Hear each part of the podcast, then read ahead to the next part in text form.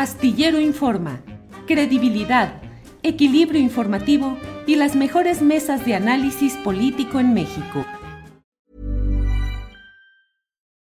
Millions of people have lost weight with personalized plans from Noom, like Evan, who can't stand salads and still lost 50 pounds. Salads generally for most people are the easy button, right? For me, that wasn't an option. I never really was a salad guy. That's just not who I am. But Noom worked for me.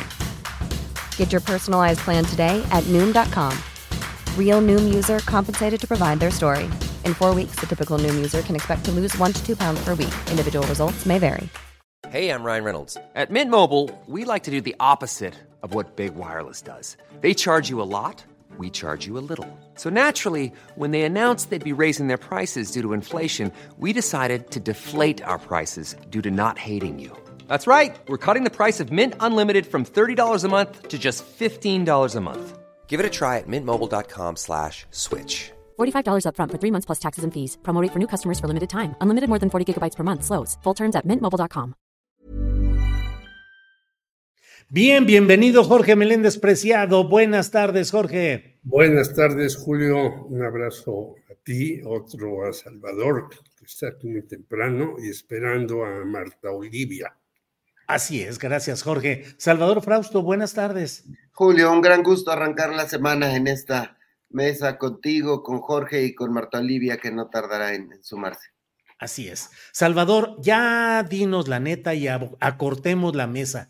Dinos rápidamente qué pasó en Nuevo León, qué pasó, qué sucedió, y ya con eso cerramos el changarro temprano hoy. ¿Qué pasó, Salvador? Exacto, este, bueno, pues vaya, este, rebambaramba, dirían los, eh, los narradores deportivos, ¿no? Que, lo que ocurrió en Nuevo León, eh, pues es un enfrentamiento entre el PRIAN y Movimiento Ciudadano que se pelean, eh, pues no solo el Estado, se pelean la, el segundo lugar de la carrera presidencial. Y por lo menos en este forcejeo parece que van ganando el PRIAN porque ya descarriló a Samuel García como opción presidencial, que era un, eh, una amenaza complicada para su candidata, para Claudia, digo, pero perdón, para Xochitl Galvez. Y entonces, eh, me parece que el primer efecto es ese, es que eh, se queda Movimiento Ciudadano a la vera de ver cuál va a ser su candidata o candidato presidencial. Sin embargo, Samuel García parecía la opción eh, que podía arrebatarle eh, votos a, mm, a Xochitl Galvez, incluso rebasarla en el segundo lugar, en esas especies de semifinales que se van a medir ahorita de aquí a, febrero, marzo, entre el PRIAN y el Movimiento Ciudadano, a ver quién eh, entra de lleno a la carrera por la presidencia a partir de las campañas que iniciarán ya formalmente en marzo, abril hacia, hacia junio. Entonces, tenemos eh, ese efecto. Ahora bien, en Nuevo León, pues eh, tenemos una suerte de dos gobernadores, un gobernador constitucional, digamos, elegido por los eh, neoloneses, pero que a la vez tiene una carta, permiso para ausentarse y que él argumenta que pues la retire y que él sigue siendo el gobernador. Pero del otro lado, al, al PRIAN ya nombró un gobernador interino que es de su agrado y que pues ahora la discusión estará en el Congreso, incluso me parece que llegará a la Suprema Corte de Justicia la solución. Salvador, el gobernador? Salvador, déjame comentarte que ya renunció a su cargo Luis Enrique Orozco, el gobernador ya renunció. Dice que para darle paso luego de una reunión en la que estuvieron los representantes de los tres poderes del Estado y renunció acompañado del presidente de la directiva del Congreso y eso le cede el paso ya al propio Samuel García, aunque habremos de ver eh, qué sucede en este inter. ¿Hubo gobernador interino o no hubo? Si declina, es reconocer que sí hubo. Los actos que hizo Samuel García mientras había un gobernador interino, ¿son válidos o no son válidos? ¿Hubo alguna infracción legal? En fin, ahí va, la telenovela va por ese camino, Salvador. Ah, pues bueno, pues va avanzando minuto a minuto esta, esta gran telenovela, está divertidísima. Sí, así es, Salvador. Bien, eh, gracias, Salvador. Jorge Meléndez Preciado, ¿qué opinas? ¿Quién gana? ¿Quién pierde? ¿Cómo vas viendo la telenovela de esta rebambaramba, como dijo hace ratito eh, Salvador Frausto, que es un americanismo que quiere decir desorden, despiporre, eso es la rebambaramba. Jorge Meléndez, ¿quién gana? ¿Quién pierde? Bueno, yo creo que es un error gravísimo de todos los que estuvieron metidos ahí. Primera, Samuel se va y sabe que tiene un Congreso en contra y quiere dejar a su secretario general y no lo puede hacer. Luego nombran a este señor Orozco, él acepta y ahora renuncia. Es decir, hay error tras error tras error y no solamente del señor Samuel García, sino de Dante Delgado. ¿Cómo Dante lanza a Samuel a esa aventura sin tener amarrados eh, las fuerzas y las cadenas para que el que lo sustituya sea de movimiento ciudadano y no alguien contrario a movimiento ciudadano, que obviamente una de las primeras cuestiones que haría, y tú lo dijiste, sería hurgar en una serie de cosas que parecen ilícitas, entre ellas una organización, que se llama Mar A, que es de Mariana Rodríguez. Entonces, es un error verdaderamente de la política elemental no haber hecho.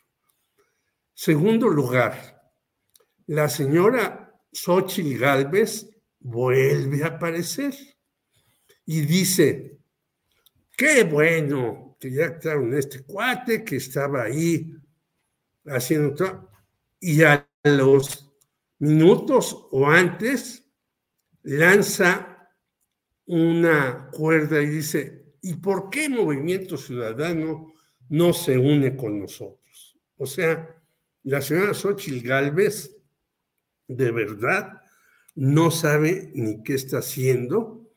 Y ahora que he leído en la prensa, qué bueno que Kenia López Rabadán anda con ella para arriba y para abajo y ella sí la está asesorando y demás, pues la asesoría es de kinder, por no decir que eh, de más abajo. O sea que la señora Xochitl dice una cosa, al rato dice otra y demás. Tercer lugar, el movimiento ciudadano que le quería quitar y le estaba quitando, a manera de ver, votos a Xochitl y a todos los partidos, pues eh, ahora puede estar un poco más tranquilo, aunque las últimas encuestas, si creemos en ella, que todo el mundo dudamos ya de las encuestas, vuelven a decir, López Obrador o Claudia Sheinbaum, velo como quieras, tienen de los 50 años para arriba como el 70% del voto. Pero de los nuevos votantes, también tienen una parte muy destacada.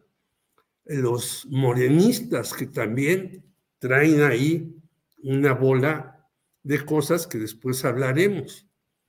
Y los que están, a los que llaman switchers, y que eran por los que peleaban personajes como Aguilar Camín, Jorge Castañeda y demás para que se vayan con Xochitl Galvez, pues están todavía indecisos. O sea, hay un verdadero despiporre, yo diría, para recordar Eulalio González, ahí que ya no sabemos qué va a pasar. Primero, políticos muy malos.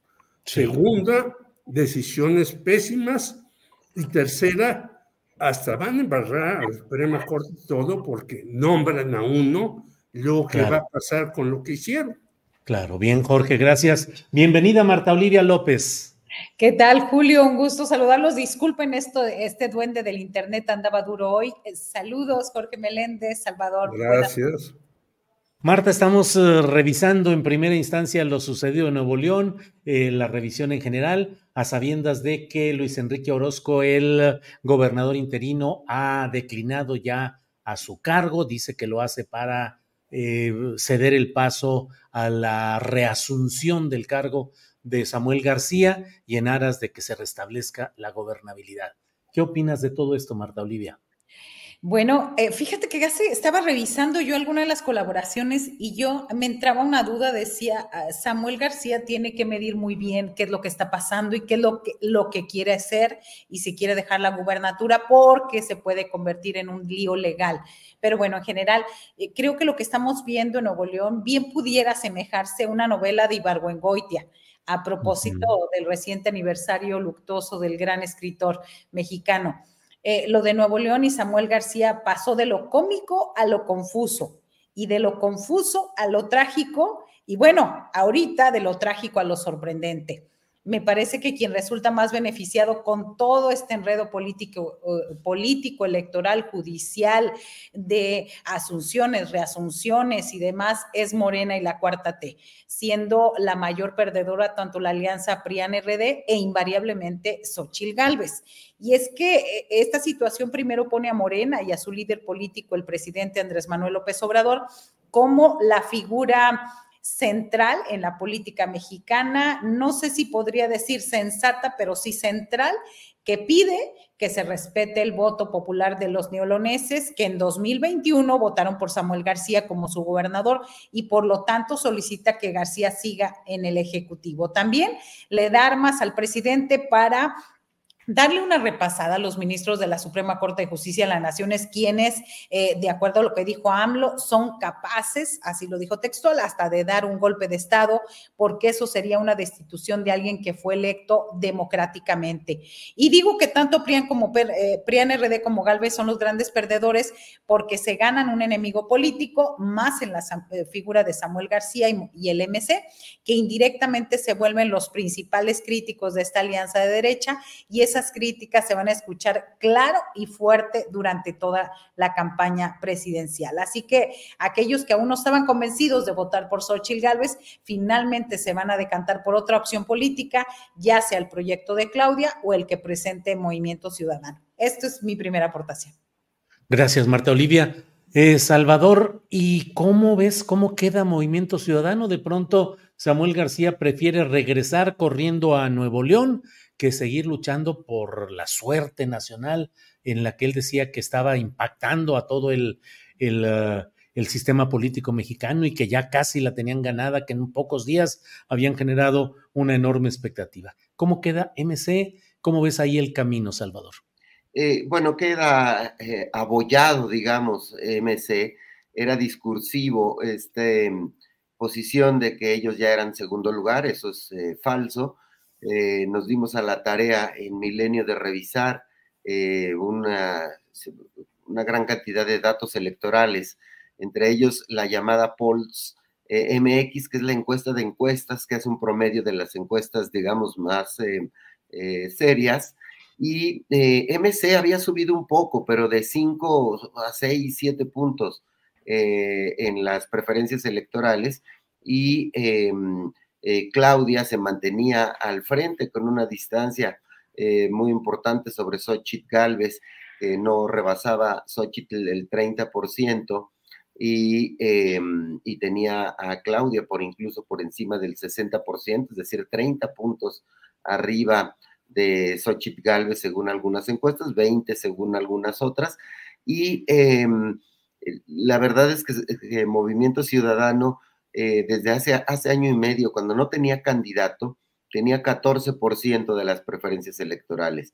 Después, con las dudas y con el surgimiento de los nombres de Xochitl y de Sheinbaum, em, eh, se fortalecieron estas dos y Movimiento Ciudadano no, no crecía, al contrario, bajó de los dos dígitos y se instaló en el 5-6% y de ahí no subía. Entonces, eh, hay que ver a quién van a nombrar y esta persona que van a nombrar, pues va a poder empezar a hacer eh, eh, campañas hacia febrero y eh, pues arrancan bastante tarde. No sé qué vayan a hacer en la convención de Movimiento Ciudadano, qué reglas vayan a, a poner para poder meterse a la competencia. Pero sin duda, en este análisis de datos que hicimos, vemos que Claudia domina no solo las encuestas preelectorales a siete, a seis meses de las elecciones, sino que eh, domina la conversación pública. Las búsquedas en Google, salvo en eh, julio y agosto, que dominó eh, Xochitl Galvez, eh, Claudia ha dominado desde hace año y medio la conversación y las búsquedas, los ciudadanos que teclean eh, y quieren saber sobre las aspirantes presidenciales o los políticos mexicanos, eh, han eh, dominado Claudia. Y la presencia en medios también, salvo julio y agosto, que es cuando se da el llamado boom Xochitl, que sí, hay un frenesí en los medios y prácticamente duplica a Xochitl Galvez su presencia en medios en esos dos meses con respecto a Claudia. Había una fascinación de los medios electrónicos y impresos y digitales sobre la figura de Xochitl Galvez, pero se caen en septiembre y regresa a un nivel em, habitual que ya es por debajo eh, de Claudia. Es decir, eh, Xochitl y el candidato de MC primero tendrían que entusiasmar a los ciudadanos, hacer que los busquen en Google, que los medios se fascinen por ellos y después, eh, como efecto de eso, podrían subir en las simpatías eh, ciudadanas. Em, el fenómeno Xochitl, según la medición que hicimos, eh, sumó cuatro puntos entre finales de junio y eh, mediados de septiembre a la alianza del PRIAN, pero después se desploma. Es decir, en realidad, para finales de noviembre, Xochitl le resta un punto a la alianza de PRI-PAN-PRD. Es decir, no has, en términos generales, no ha sumado mm, respecto a los números que tenía la alianza en, eh, en junio, julio de este año, que es cuando eh, se nombran a las dos aspirantes por sus respectivos frentes. En cambio, Claudia le ha sumado seis puntos a la coalición encabezada por Morena. Y entonces, eh, pues, hasta ahí lo dejo, pero Claudia, en medio de todo este asunto, eh, sigue, digamos, caminando firme eh, eh, al frente de los indicadores electorales que se pueden ver y medir con herramientas incluso de inteligencia artificial. Salvador, gracias. Jorge Meléndez, ¿cómo queda Movimiento Ciudadano?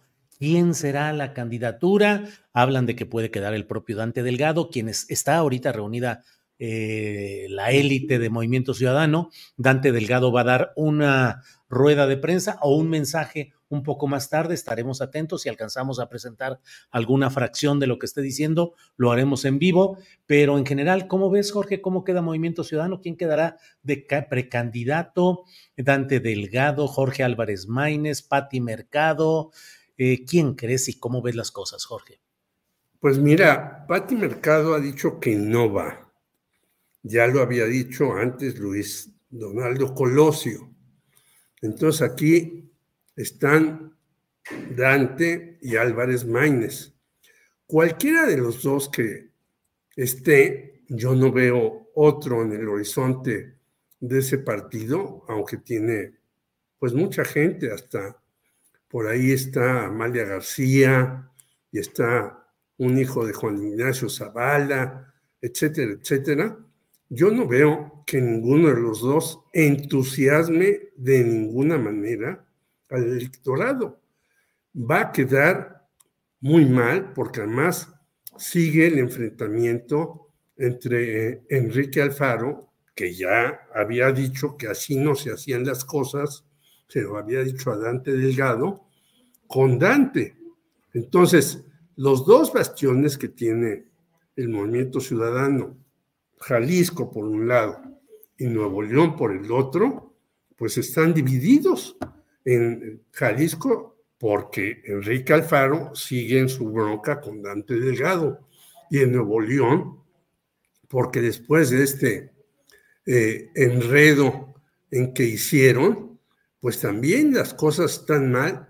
Si Luis Donaldo Colosio dice, pues yo no le entro para nada a estas cosas, ahí se ven, yo me quedo aquí. Entonces, el único fenómeno plausible para ellos era que Mariana Rodríguez pues levantara a este muchacho Samuel García, que resultó peor que lo metieran y luego lo sacaran, y entrampado en cuestiones judiciales. Por lo tanto, yo veo que vendrá un desplome del movimiento ciudadano. ¿Y a dónde se irá esa gente del movimiento ciudadano? Pues yo creo que se va a ir algunos a Morena y otros a la abstención, porque Xochitl Galvez no es un referente para este conglomerado de movimiento ciudadano muy presente. No olvidemos que en la Feria Internacional del Libro de Guadalajara llegó la señora Xochitl y no sabía ni el título de su libro y el título de su libro nuevamente vuelve a utilizar palabras que a los jóvenes pues no les gustan o les parecen incluso obsoletas. Eso de cabrona y medio, pues para ellos ya no dicen nada. Ellos están metidos en otro sendero en el que van con cosas más triviales, pero que a ellos les interesan más. Bien, Jorge, gracias. Marta Olivia, ¿cómo ves la situación de Movimiento Ciudadano? ¿Crees que tienen alguna pieza con la cual puedan tratar de levantar electoralmente para el año que entra? En fin, ¿qué opinas, Marta Olivia, por favor? Tu micrófono, Marta Olivia a ver, perdón, estaba leyendo los trascendidos de, eh, pues, de que un grupo de Movimiento Ciudadano, pues, está rechazando la posibilidad de que Álvarez Maínez sea el candidato presidencial, algo que también ya lo rechazó Marta Tagle. Y bueno, con esto empieza una serie de especulaciones en torno a la figura que va a estar ahí. A mí, yo me voy más por el lado también de mujeres. Eh, digamos, el ideal que pudiera ser la candidata presidencial, pues eh, lamentablemente Patti Mercado ya ha dicho que no. Lástima porque es una figura política respetada por el trabajo que ha hecho por las causas feministas y, eh, a favor de los derechos. Así que, ¿quiénes quedan? Voy a hacer una esta especie de, eh, nombres que se han mencionado, que están cercanos. Pues está la senadora exprista Claudia Ruiz Macié, quien ya forma parte del grupo parlamentario de MC en la Cámara Alta y a quien se le ha visto bastante cómoda con el Partido Naranja. Ella anunció sus aspiraciones de buscar la candidatura presidencial por el tricolor, pero sus desencuentros con Alito Moreno la llevaron a dejar el partido y a irse a MC. Otros perfiles de del Partido Naranja son la presidenta del Consejo Nacional, Verónica Delgadillo, también está la senadora por Nuevo León, Indira Kempis, otros personajes, el senador por Jalisco, Clemente Castañeda, y, bueno, pues también se hablaba de Dante Delgado, que no podría ser también. Entonces, eh, se viene una decisión importante para MC, jugar dentro de la estrategia política que representa tener a otra candidata presidencial en el 2024 para que sea una decisión entre mujeres o postular al único hombre el próximo año. Se viene en esta situación interesante. Creo que eh, eh, la apuesta sería por mujer. ¿Por qué? Pues porque si es hombre, pues de los eh, seis, siete puntos que trae, pues pueden ir para abajo. Al menos el ser una mujer podría dar la opción, al menos de no estancarse o al menos de subir un poco, porque hay otra, otra opción para el electorado. Bien, Marta Olivia, gracias. Eh, Salvador Frausto, pues vamos a otro tema que es la presentación de este equipo de eh, preparación rumbo al plan de gobierno y que pudiera integrar una especie de apunte de un futuro de algunos de ellos como miembros de algunos espacios del gabinete de Chainbaum si es que gana las elecciones. ¿Qué opinas de esa eh, mezcla de eh, perfiles? Eh, destaca, entre otros, entre críticas, pero bueno, destaca el hecho de Javier Corral, expanista de 40 años de militancia en el Partido Acción Nacional, exgobernador de Chihuahua, y no estuvo en el estrado hasta donde vi, pero sí abajo entre los invitados Alejandro Murat exgobernador priista de Oaxaca. En fin, ¿cómo ves todo ese equipo, Salvador? Sí, además de los eh, personajes eh, que ya se esperaba, como Juan Ramón de la Fuente, que va a coordinar estas mesas de, diálogo de expertos para hacer el proyecto de Nación de Claudia, eh, y Arturo Saldívar, el exministro, Omar García Harfuch, destaca un, un, perfil de personas académicas o con doctorados, eh, como eh, está, por ejemplo, Gerardo Esquivel, que estuvo en la Subsecretaría de Hacienda y en, la, en el Banco de México y es un académico eh, muy preparado, muy respetado. Tenemos también ahí en ese, en ese grupo otro perfil de, de doctores, de gente relacionada con la, con la ciencia, este, y pues eso me llama la atención, se, empieza a hablar de un perfil de Claudia, que el estilo personal de Claudia, al ella ser una persona que viene de este, de las eh, ciencias, de la física, de la ingeniería, em, está acercando a personas de esta naturaleza y me parece que eso es interesante, sobre todo para coordinar las mesas, escuchar eh, a los ciudadanos y a los expertos que puedan aportar algo para el proyecto eh, de nación. Me parece que eh, la semana pasada comentábamos que hacía falta ver en lo económico quién se iba a acercar. A mí me llama la atención que se acercó a, Gerardo Esquivel. En la política social no alcanzo a ver quién pudiera ser este, quien eh, pudiera encabezar la, la cartera de, del bienestar para ver eh, hacia dónde van a ir los programas sociales, pero a nivel cultura hay una poeta indígena, hay está Susana Harp, están otros eh, personajes que pueden ahí aportar de manera interesante. A mí me parece eh, un paso interesante que mientras se desgañitan PRIAN y MC, Claudia sigue dando como pasos em, que le muestran sustancia, que le muestran este, un talante presidencial, y eh, pues son tiempos importantes porque los ciudadanos estarán ya algunos este, viendo, percibiendo estas acciones de, corte mucho más serio a los eh, pleitos en los que están sumergidos eh, la, la, oposición. Muy bien, gracias Salvador. Jorge Meléndez, ¿qué opinas de este equipo de preparación de plan de gobierno de Claudia Sheinbaum? Jorge. Pues que tenemos de todo como en botica. Y hay, como dice Salvador, no solamente eh, científicos como Jorge Marcial y David Kersenovich, Kersenovich que es un hombre que dice que hay que tener salud universal para todos y tiene un proyecto, algo que no se hizo en este sexenio, incluso en este sexenio fuimos para atrás en salud terriblemente cuando se desapareció el Seguro Popular y luego el INSABI y luego esa farmaciota en Huehuetoca que yo no la entiendo en estos años, ¿no? Tener esos eh, gigantescos almacenes para lo que sea, es lo contrario de lo que se hace en el mundo. En el mundo, al contrario, se trata de hacer las cosas lo más rápido posible. Ya hablabas con eh, Claudia Villegas hace rato, la relocalización es eso, no tener los grandes aparatos, etcétera. Sí. Bueno, por ese lado está bien. Luego tenemos eh, a una empresaria, Altagracia Gómez de Minsa, y algunos miembros del Consejo Coordinador Empresarial.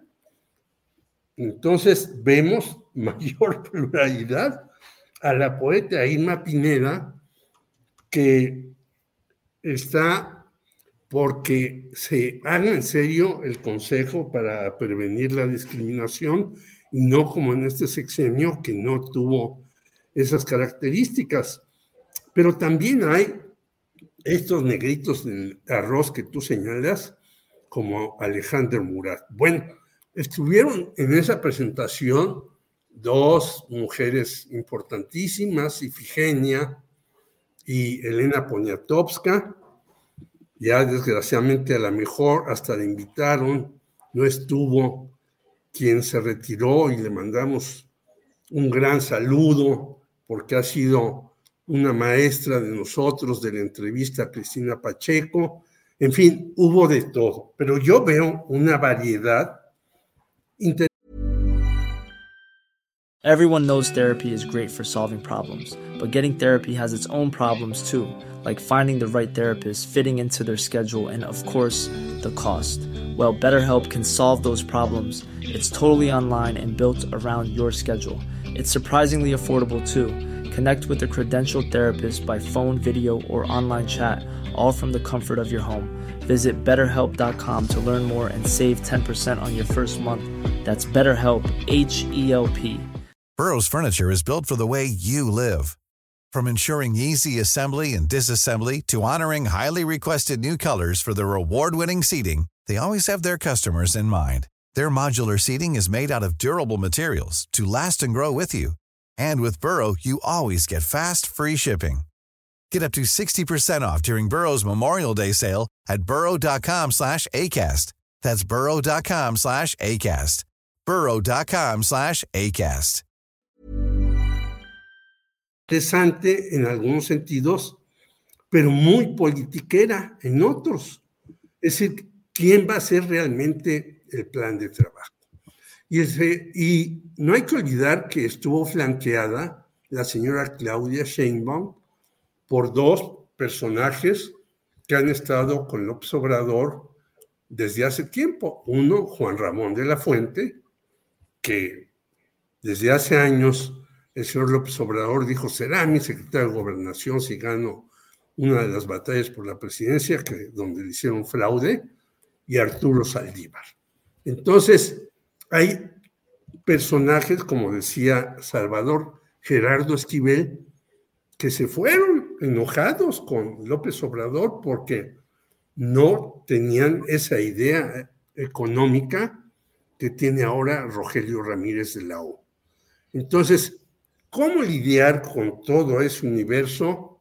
Ponerlo en sintonía de hacer un proyecto, plan de acción no lo sé. Creo que va a tener más dolores de cabeza Juan Ramón de la Fuente y varios, porque hay ahí, como insisto, de todo como en botica. Bien, gracias Jorge. Eh, Marta Olivia, ¿qué opinas de la integración de este equipo? ¿Qué nombres eh, eh, son resaltables positiva o negativamente, Marta Olivia?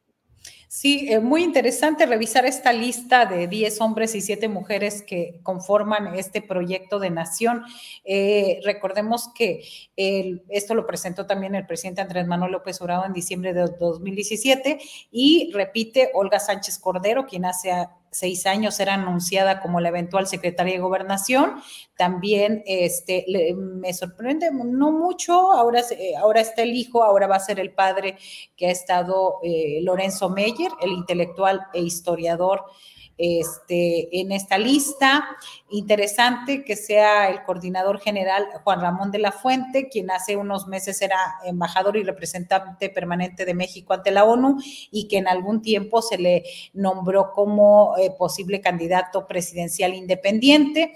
También eh, destacan los nombres más mediáticos que aún eh, están, pues Arturo Saldívar, recientemente dejado, que dejó la Suprema Corte de Justicia de la Nación, el ex titular de la Agencia Digital de Innovación Pública, Pepe Merino, el, eh, pues, el ex secretario de Seguridad Ciudadana, ya no nos sorprende mucho, Omar García Harfuch, la senadora Susana Harp, el ex gobernador panista Javier Corral, que ya le venía haciendo ojitos a la cuarta T desde hace un par de años, y bueno, también la lingüista Violeta Vázquez Rojas. En fin, me parece una mezcla interesante de figuras políticas de diferentes contextos que nos da un adelantito de lo que será el eventual gabinete del próximo gobierno, Julio. Gracias, Marta Olivia. Eh, Salvador Frausto, figuras destacadas en este equipo de Claudia Sheinbaum, la exsecretaria de Gobernación y ministra en retiro de la Suprema Corte de Justicia de la Nación, Olga Sánchez Cordero, Arturo Saldívar, ministro en retiro también, con una salida muy polémica. Y bueno, eh, ahora sí que eh, noticias nuevas van desplazando las viejas y ya pareciera que no estamos tan, tan atentos al proceso de la segunda terna que ha enviado el presidente de la República para eh, que se elija a quien ocupe el asiento que dejó Arturo Saldívar. ¿Cómo vas viendo ese proceso tanto para la sustitución en la Corte como la bandera electoral de la reforma al Poder Judicial? Salvador Frausto. Sí, bueno, pues eh, ese otro show sobre la elección de eh, la ministra eh, que entra a sustituir, a, Arturo Saldívar, me parece que en, la primera ronda pues estaba Albores, la hermana de la secretaria de, de Gobernación, que eh, parecía muy preparada y demás, incluso veo a, algunos columnistas que dicen, pues ya mejor ella que, pongan a cualquiera, ¿no? Este, eh, porque finalmente el método va a ser así, eh, si después de determinado número de, ternas que mande el presidente López Obrador no se pone de acuerdo el Congreso en elegir a una, pues el presidente puede poner a, a, quien él quiera en esa, en esa posición y sin duda pues va a ser eh, alguien cercano a, la, a la cuarta, cuarta transformación. Ahora bien, hay que recordar cómo eran estas elecciones en la época del PRIAN, eh, los perfiles de, que se eligieron en los sexenios de Enrique Peña Nieto para atrás eran perfiles de ministros eh, pues ciertamente conservadores que comulgaban con las ideas ya sea de Peña Nieto, de Felipe Calderón, de em, Vicente Fox o de Ernesto Cedillo, y eh, iban al Congreso. Estas ternas eran impugnadas en aquel tiempo por el PRD principalmente y eh, quedaban estos ministros de perfil más conservador. Ahora bien, es natural que en la lucha política eh, el gobierno de López Obrador impulse perfiles eh, progresistas más cercanos con las ideas de la izquierda y eh, esa es la lucha que siempre ha ocurrido en la, en la Suprema Corte. Ahora muchos se desgarran las vestiduras diciendo, bueno, pues ahí vemos a pura gente este, mm, de izquierda o cercana a los grupos de izquierda pues sí, pero en el pasado era al revés, eran cercanos. Ahí tuvimos a, Medina Mora y a otros personajes, pues claramente eh, cercanos con el poder eh, conservador. Entonces, me parece que ese bastión después del show va a ser una mujer cercana al, al movimiento que encabeza López Obrador. Bien, gracias Salvador. ¿Qué opinas sobre este tema, Jorge Meléndez Preciado, por favor? Bueno, eh, como decía Salvador, muchos, incluso críticos, opositores, radicales del Obrador, dice, ya no le den más vueltas al atole, ni estén oponiéndose a los que manda el presidente, ni nada. Bueno, ahora cambia a su consejera jurídica, Maristela Ríos, por Heréndira Cruz Villegas, una persona que yo conozco mucho, pero que ella ha estado toda su vida dedicada a los derechos humanos. Y yo creo que van a elegir eh, con el apoyo de algunos personajes de la oposición a quien tuvo 59, 69 votos, que es eh, la señora alcalde.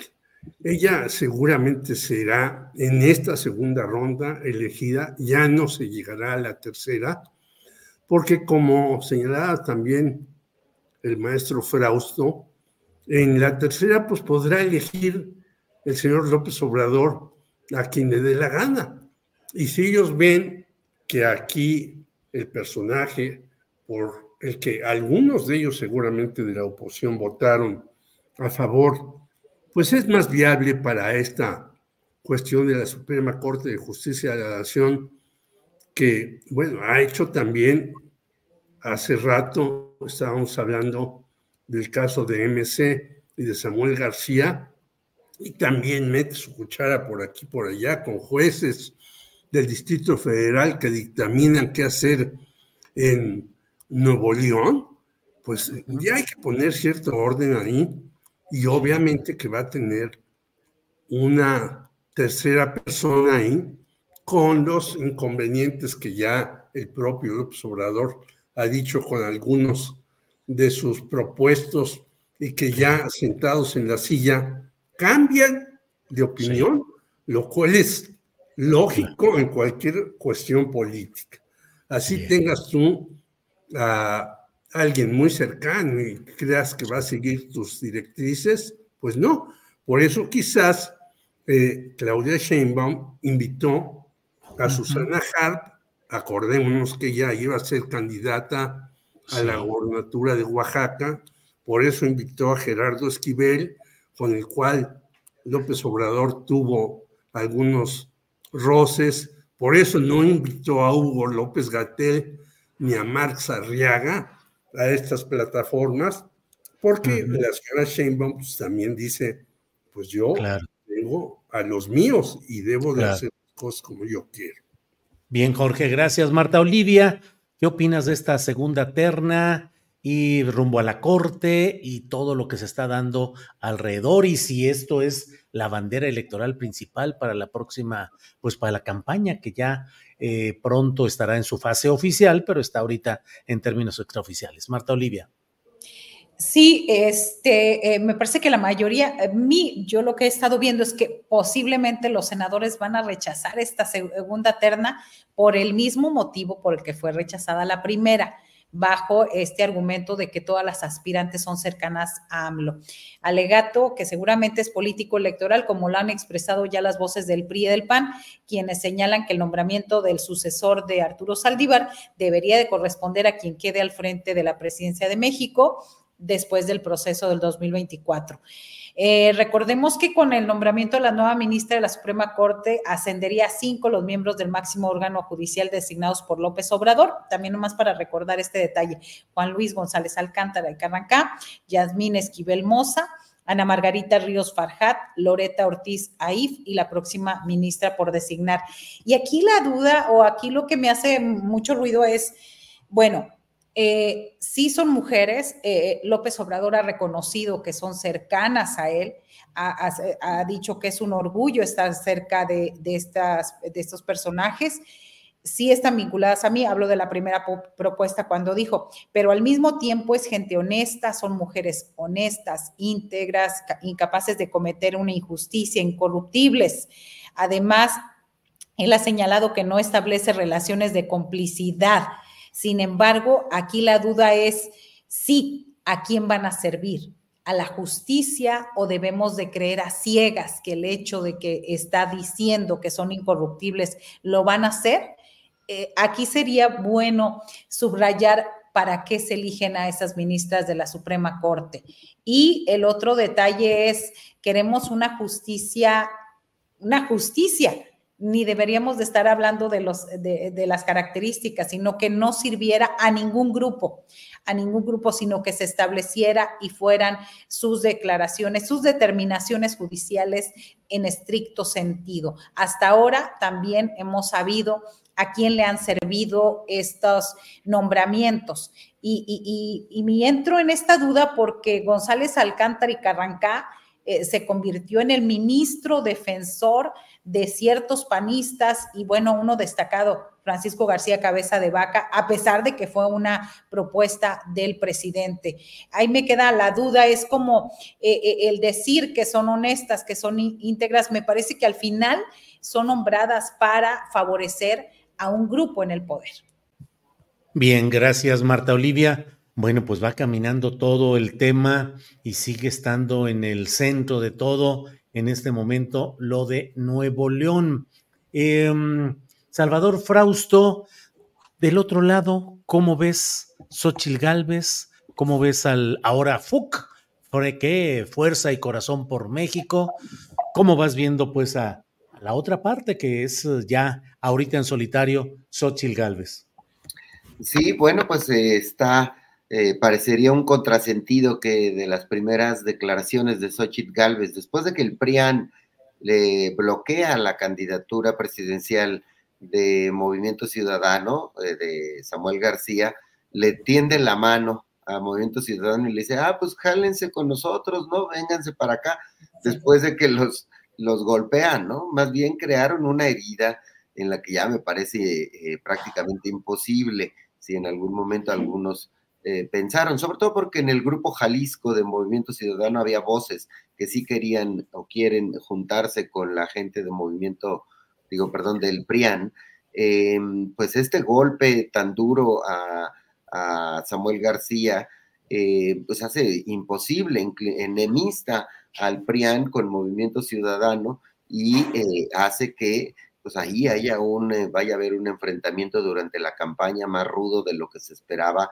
entre estas dos fuerzas eh, políticas. Eh, vemos que no crece, como decíamos hace un momento, en la candidatura de, de Xochitl Galvez, está incluso el, rumor en Radio Pasillo de que podría, podrían bajar a Santiago Krill como coordinador de la campaña de Xochitl Galvez para poner a Riquelme, el gobernador de, Coahuila, que también ha dicho que no, que él se espera hasta que termine su, su, gobierno, pero están todavía ahí una serie de, rumores, no hay nombramientos importantes, ya un poquito puso a, Kenia López Rabadán como jefa de, oficina, pero no se le ven eh, nombres interesantes que se acerquen a apoyar esa, esa campaña y eh, a mí lo que me parece es que el, eh, el crecimiento de Xochitl Galvez tiene ese techo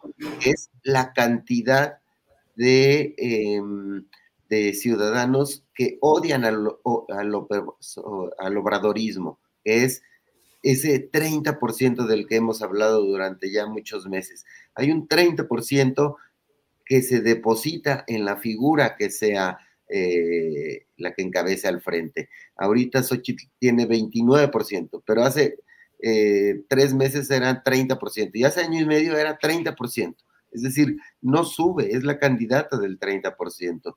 No, no hay un aspirante del lado del prianismo que eh, empuje, que despierte más emociones y em, esa es el, la figura que podría surgir del lado de, Movimiento Ciudadano, que ahora se le complica, porque si eligen a alguien que no entusiasme eh, y, los, eh, y la caballada se ve flaca para los naranjas, eh, este, sí puede mm, repartirse ese voto entre el PRIAN y entre la coalición de Morena y entre los indecisos. Y por cierto, comento un asunto más, porque lo veo en los comentarios y lo he visto en redes sociales el tema de que podrían poner a Mariana Rodríguez la presidencial. Ella no puede por ley. Eh, eh, tendría que tener 35 años el candidato presidencial y tendría que haber dejado su cargo seis meses antes, porque otros dicen, bueno, Alfaro se podría lanzar. No, pues Alfaro es, es gobernador, tuvieron que haber renunciado el 2 de, de, diciembre a más tardar y tener más de 35 años. Entonces tampoco está habilitado, por ejemplo, en ese caso Luis Donaldo o Colosio. Lo subrayo porque veo algunos comentarios de nuestra audiencia y probablemente pueda ser útil esa información.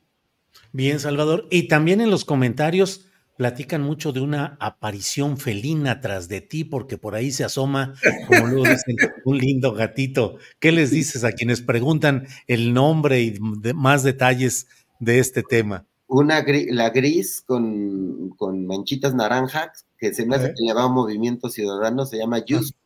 Y la otra, este, eh, que es más chiquita, tiene apenas un año Yusu, que es la que creo que anda más juguetona. Y Kira es la más grande, que es amarillo con negro y blanco. Este, Tricolor. El, PRD. Creo que es el PRD, eh, nuestro amigo eh, Zambrano. Ándale, pues tienes ahí toda eh, la felinidad partidista representada en colores, cuando menos. Gracias, Salvador. Marta Olivia, eh, ya estamos a las 2 de la tarde con 51 minutos, así es que un postrecito puede llegar con el tema que tú desees en este lunes 4 de diciembre, que de muchos temas hemos hablado, pero ahora, por favor, lo que tú desees, Marta Olivia, postrecito. Rápidamente, sobre el, eh, yo quiero citar el tuit de Samuel García, por si muchos no lo habían visto. Dijo sobre el video del corrupto de Alito y Xochitl solo tres cosas. Uno, como decimos en el rancho, achillidos de cerdo, oídos de carnicero. Dos, Xochitl, seguirás en caída libre porque eres la peor candidata en la historia de México. Y tres, mexicanas y mexicanos, ni un voto al PRIAN. Se ve claramente los afectos de Samuel García hacia dónde está tirando. Y bueno, esa es una y otra, este, cayó el rector de la Universidad Autónoma de Tamaulipas, Guillermo Mendoza Cavazos, eh, fuertemente apoyado, se, se dice, por el general Audomaro Martínez Zapata. salió del gobierno, lo hicieron renunciar, no sabemos dónde está, y llega, llega Damaso Anaya Alvarado, primo del gobernador Américo Villarreal, Anaya en quinto grado. Quinto grado, pero es Anaya. Así que con ese postrecito, Julio. Dale, bueno, pero ha estado bien movido ese asunto, Marta Olivia, de la Universidad Autónoma de Tamaulipas, el rector, acusaciones, señalamientos, em, reacomodo de piezas, ajustes de cuentas políticos, justicia en general. ¿Estamos en presencia de qué, Marta Olivia? Sí, eh, en presencia de recuperar, de recuperar el gobierno para la cuarta T. Recordemos que de los tres poderes, el judicial está empanizado al mil por ciento, está todo el panismo ahí. El Congreso del Estado está dividido, no ha podido avanzar como debiera. ¿Por qué? Por la compra de diputadas de Morena para el PAN y no se puede avanzar mucho por ahí. Empezaron las, eh, la Universidad Autónoma de Tamaulipas ha sido acusada de ser la eh, financiadora de la campaña del Partido Acción Nacional. Cuando Cabeza de Vaca estuvo ahí, tuvo como secretario de administración a su primo, Hugo Guerra García, y durante este periodo, y siendo secretario de Finanzas el que fue rector, el que se acaba de renunciar, pues hay una investigación de la UIF de una estafa maestra por 450 millones de pesos. Recordemos que la UAT tiene un presupuesto cercano a los 8 mil millones de pesos. Habíamos dicho aquí también que este, Guillermo Mendoza Cavazos lleva 17 años manejando las finanzas del Estado y podría ser el personaje más rico de Tamaulipas, a costa del erario, su esposa, un Imelda Sustaita, una especie de Mariana Rodríguez haciendo TikToks y haciendo, queriendo ser influencer, pues ya no va a poder hacerlo porque pues ya su esposo ya cayó de la gracia y de todo. Aquí lo importante es no caer de la gracia, sino que sean investigados esos desfalcos como sea, que parte de la negociación y de la renuncia no tenga que ver con seguir la impunidad en Tamaulipas. Bien, Marta Olivia, gracias. Em, eh, Salvador, bueno, ¿cómo vamos ahí? Salvador Frausto, sigue Jorge. ¿Quién es el, siguiente? Jorge Vostre, por favor. cuestiones. Eh, mientras Claudia Sheinbaum hace esta reunión que yo le he llamado como en botica, en los medios insisten en que ahora sí va a tener un equipo este, la señora Xochitl Galvez. Insisten, insisten, un día sí, otro no, pero no se ven. Y dicen, estará ahí Julio Frank, estará el exsecretario de Hacienda de este sexenio, Carlos Ursúa. Estará, estará, estará, estará y no llegan a la reunión con Xochitl Galvez, o sea, que solamente los medios impresos van o quieren levantar la idea de que ahora sí va a despegar Xochitl y va a tener no solamente una serie de apoyos y va a estar adelante.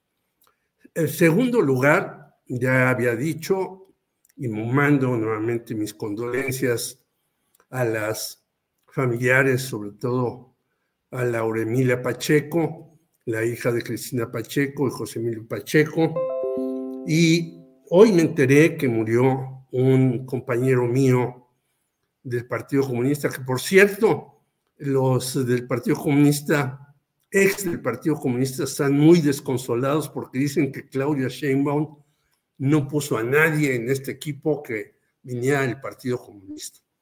Me causó risa porque eh, si pone a alguien, pues, ¿qué importancia tiene si no va a hacer una serie de cosas, como hemos visto que han estado comunistas al frente de algunas tareas y luego los bloquean? Entonces me da mucha risa. Pero un compañero que se llamó Fernando Mejía Barquera, que hizo un gran libro en dos tomos que se llamó La industria de la radio y la televisión 1920-1960, cuya eh, directora de tesis fue Fátima Fernández Chrysler, también otra gran investigadora de ese asunto, y que después Fernando hizo un libro sobre el. Supe que acaba de morir, era eh, profesor de la Universidad Autónoma de la Ciudad de México, mucho más joven que yo, pero creo que es lamentable que este tipo de personajes que en realidad han analizado a profundidad muchos temas fallezcan o se retienen por causas de salud. Un abrazo tanto a las personas de Cristina Pacheco como a la esposa y a los hijos de Fernando Mejía Barquera. Muy bien, gracias Jorge. Salvador Frausto, postrecito para cerrar este programa, por favor, Salvador. Sí, bueno, pues que se complica la, carrera presidencial sin candidato de Movimiento Ciudadano en lo que resta de, este año, porque son los últimos esfuerzos eh, de las precampañas donde ya no podrá participar eh, Movimiento Ciudadano formalmente, pero sí vemos en este tuit que Marta Olivia eh, nos hizo eh, el favor de, mostrarnos en el momento en el que parece que lo subieron cuando estamos eh, en plena tertulia en, este, en estos momentos, me parece que va a ser una campaña contra el PRIAN, Movimiento Ciudadano, o por lo menos el ala cercana a Samuel García, me parece que no va a perdonar este agravio, esta afrenta que le hizo el Priani, que le ha venido haciendo eh, a lo largo de su gestión como gobernador, eh, me parece que hacia allá eh, va a ir una especie de, andanada contra ni un voto al PRIAN y, e identificar a Xochitl Galvez con estos colores de estos partidos, pues no le hacen ningún, ningún favor. por otra parte, comentar que, pues sí, la incursión de en la campaña de Claudia Sheinbaum de, em, del gobernador, ex gobernador de Chihuahua, de Javier Corral y de, y de Murat, de Alejandro Murat, el eh, otrora priista de gobernador, ex gobernador de, de Oaxaca, implica este acercamiento a los grupos del PRI y del PAN que quieran salirse y que quieran ir alimentando las, las eh, filas de Morena, como lo hizo eh, ya Andrés Manuel López Obrador en su campaña de, em, del 2018. Me parece que está ahí sumando algunos eh, perfiles que pueden generar críticas por una parte, pero por otra parte le abren la puerta a ciertos contingentes de prianistas inconformes con, con, este, con lo que está ocurriendo en el frente, que es un desbarajuste y una serie de pleitos. Eh, Zambrano peleado porque no le dan eh, posiciones en el Congreso, Alito pues que se chamaqueó a todos los demás, Marco Cortés eh, pues bajo fuego de su partido, porque aunque el PAN tiene mayor cantidad de presencia en el, en el país y más gubernaturas, tienen cinco gubernaturas frente a dos del eh, tuvieron menos posiciones, van a tener menos posiciones en el Senado y en la Cámara de Diputados con lo que se dibuja hasta el momento. Y sobre lo que decía Jorge, sí, creo que mañana ya es el día que anuncian el equipazo, el gabinazo, gabinetazo de Así que, Jorge, mañana este, por chat lo empezamos a comentar, si te parece bien, hasta esperando que el lunes eh, Julio nos pregunte sobre, sobre ese super gabinetazo. No, no, o sea, mañana mismo comentamos y analizamos, en fin, porque bueno, va pasando todo con tal rapidez que no sabe uno ni qué, ni qué sucede. En fin, pues eh, Marta Olivia López, muchas gracias y buenas tardes. Gracias, muy buenas tardes compañeros. Siempre es un placer coincidir con ustedes. Gracias. Jorge Meléndez Preciado, buenas tardes. Abrazos a todos los que estamos aquí, a la audiencia y a los que hacen posible este, esta tertulia, como dice Salvador, muy refrescante siempre. Muy bien. Salvador Frausto, gracias y buenas tardes. Gracias, eh, Jorge. Gracias, Marta. Gracias, Julio. Buena semana. Hola, buenos días, mi pana. Buenos días, bienvenido a Sherwin Williams. ¡Ey! ¿Qué onda, compadre? ¿Qué onda? Ya tengo lista la pintura que ordenaste en el ProPlus app. Con más de 6.000 representantes en nuestras tiendas listos para atenderte en tu idioma y beneficios para contratistas que encontrarás en aliadopro.com. En Sherwin Williams somos el aliado del PRO.